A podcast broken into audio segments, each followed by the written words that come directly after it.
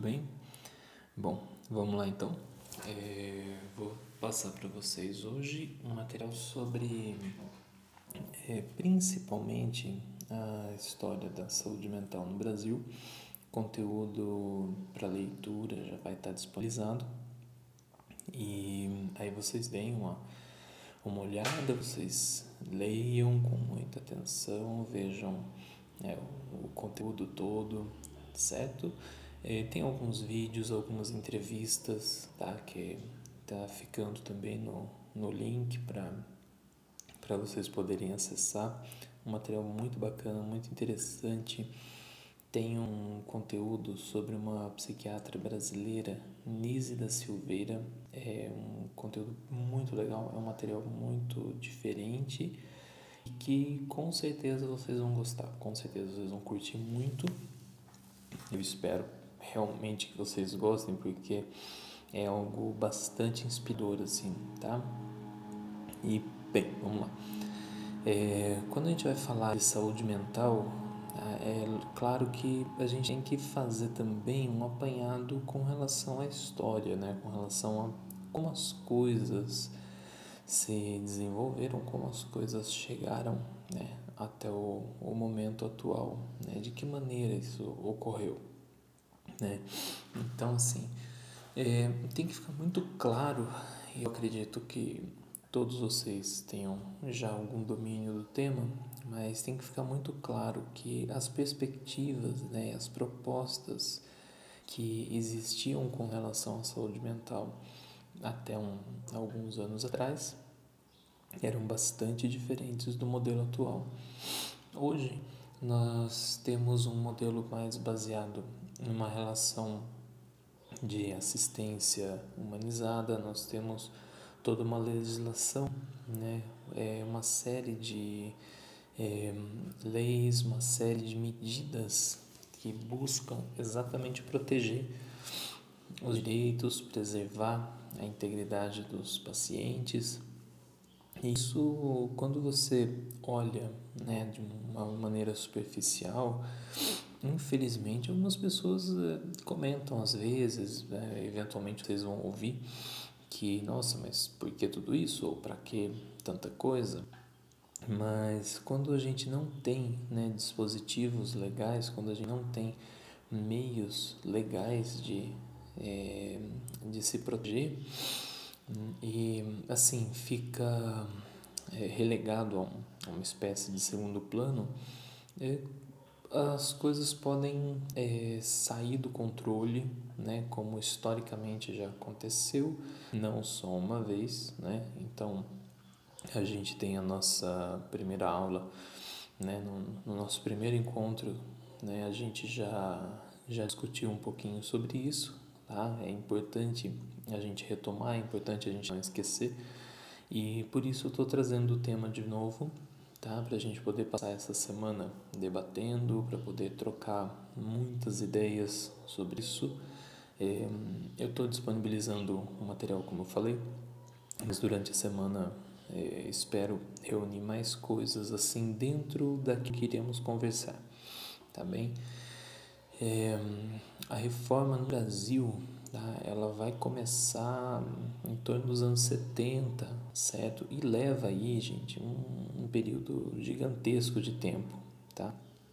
É, se a gente for pensar na, nos meios, né? se a gente for pensar nos, nos recursos de tratamento, a forma como era visto, né? isso tudo é uma eternidade de tempo. A gente começou agora, muito recentemente, a aplicar um modelo baseado em humanização. A gente apenas recentemente tem uma política pública é, centrada no cuidado, centrada é, de uma maneira que proteja ele de fato. Né? Então, é, várias vezes vocês vão ver em filmes, vocês vão ver em documentários, entrevistas, né? as mais horríveis descrições, as mais terríveis situações. E tudo isso, infelizmente, fez parte né, do, da história da psiquiatria, da história da saúde mental, né? não, não só no Brasil, no, no mundo todo. e começa a mudar mais ou menos nos anos 70, como eu falei, né, através das propostas do Basaglia.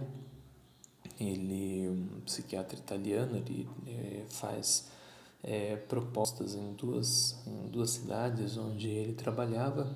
E esse modelo dá resultados e a partir daí no mundo todo começa um processo de desinstitucionalização que nada mais é do que você é, tirar né, o, o paciente daquela proposta manicomial né, que você interna, você fica lá dentro, você fica preso e assim fica preso no, no sentido de perda total de autonomia, né? Você não tem uma é, uma possibilidade né, de, de autonomia, de individualidade, enfim. A gente tem muito material que fala sobre isso com muito mais propriedade do que eu poderia passar para vocês. Então, eu vou disponibilizar o máximo de, de conteúdo que é, a gente puder discutir, certo? É, formalmente, é, a gente começa a ter no Brasil uma, vamos dizer que um divisor de águas, tá? Da mesma maneira que na questão de saúde pública, o SUS, em, em, a partir de 89, né? Em 88 a, a lei, mas em 80, a partir de 89, 90, começam as regulamentações, começam as, a, os institutos, né, de fato a, a funcionarem. É, a gente vai ter também, né, no, na questão da saúde mental, em 2001, com um decreto do, do Fernando Henrique, é quando começam as redes de apoio, de desinstitucionalização, os centros de apoio né, até o, o momento ainda estão, é, ainda temos é, muito o que estruturar em algumas regiões, tem regiões, tem locais que são bem estabelecidos, outros hum, ainda nem tanto, mas né, em todo caso é, ainda temos muito o que fazer, né? ainda temos muito para onde caminhar nesse, nesse cenário. É, a proposta, né? qual que é o diferencial, tá gente? Vou, vou focar nisso aqui. Qual que é o diferencial? Né? Quando a gente fala de questões assim, é, política pública, tá? qual é a diferença entre você ter um, um, um hospital psiquiátrico no sentido tradicional da palavra e você ter um CAPS. Tá?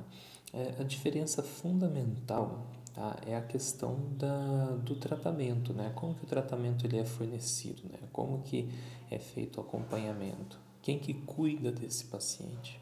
Né? Então, é, você não tem mais aquele caso pelo menos, né, diminuiu muito, né, aquela questão da, do paciente abandonado. Alguém cuida dessa pessoa, nem que seja o estado, né, nem que seja o, o município. Tá? Alguém vai precisar cuidar desse, desse paciente. Então, não se tem mais, é, e como eu disse, tá? não se tem mais dentro dos números e dos cenários que era. Tá?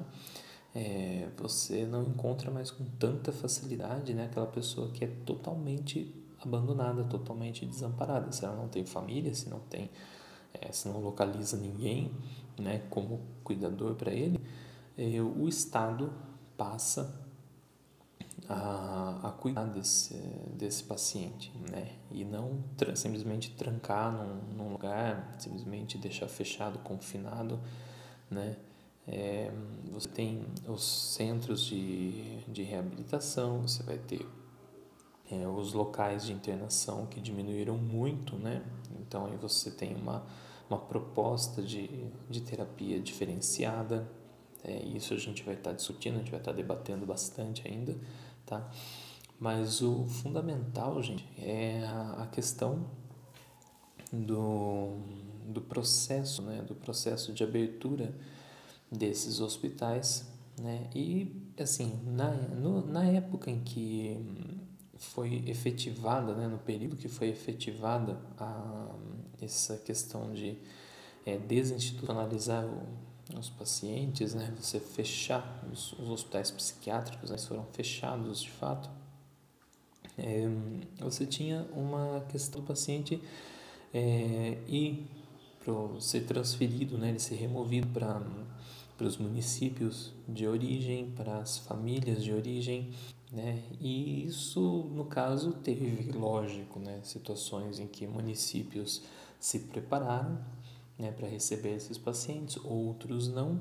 Né? A gente tem muitos casos aí para poder conversar, para poder discutir de que maneira isso aconteceu, como que foi. Né? E tudo tudo isso fez parte da construção né, do processo todo que nós temos atualmente de saúde mental, que ainda está em implantação, ainda está em modificações, né? é, é muito recente. Né? Alguns municípios receberam pacientes de forma recente. Né? A gente, e assim, recente eu digo, se a gente colocar aí três anos, cinco anos, é absolutamente recente né? dentro de uma política de saúde pública. Portanto, é, esse é o material da nossa semana, tá bem? A gente vai estar discutindo a história da saúde mental é, junto com o processo todo de humanização. Então a gente vai ver esse material essa semana, possivelmente na semana que vem, tá bom? E aí a gente vai discutindo, tá joia? Leiam o conteúdo que foi disponibilizado, se possível, vejam os vídeos complementares, tá bom? E vamos nos falando. Joia? Até mais, pessoal. Falou!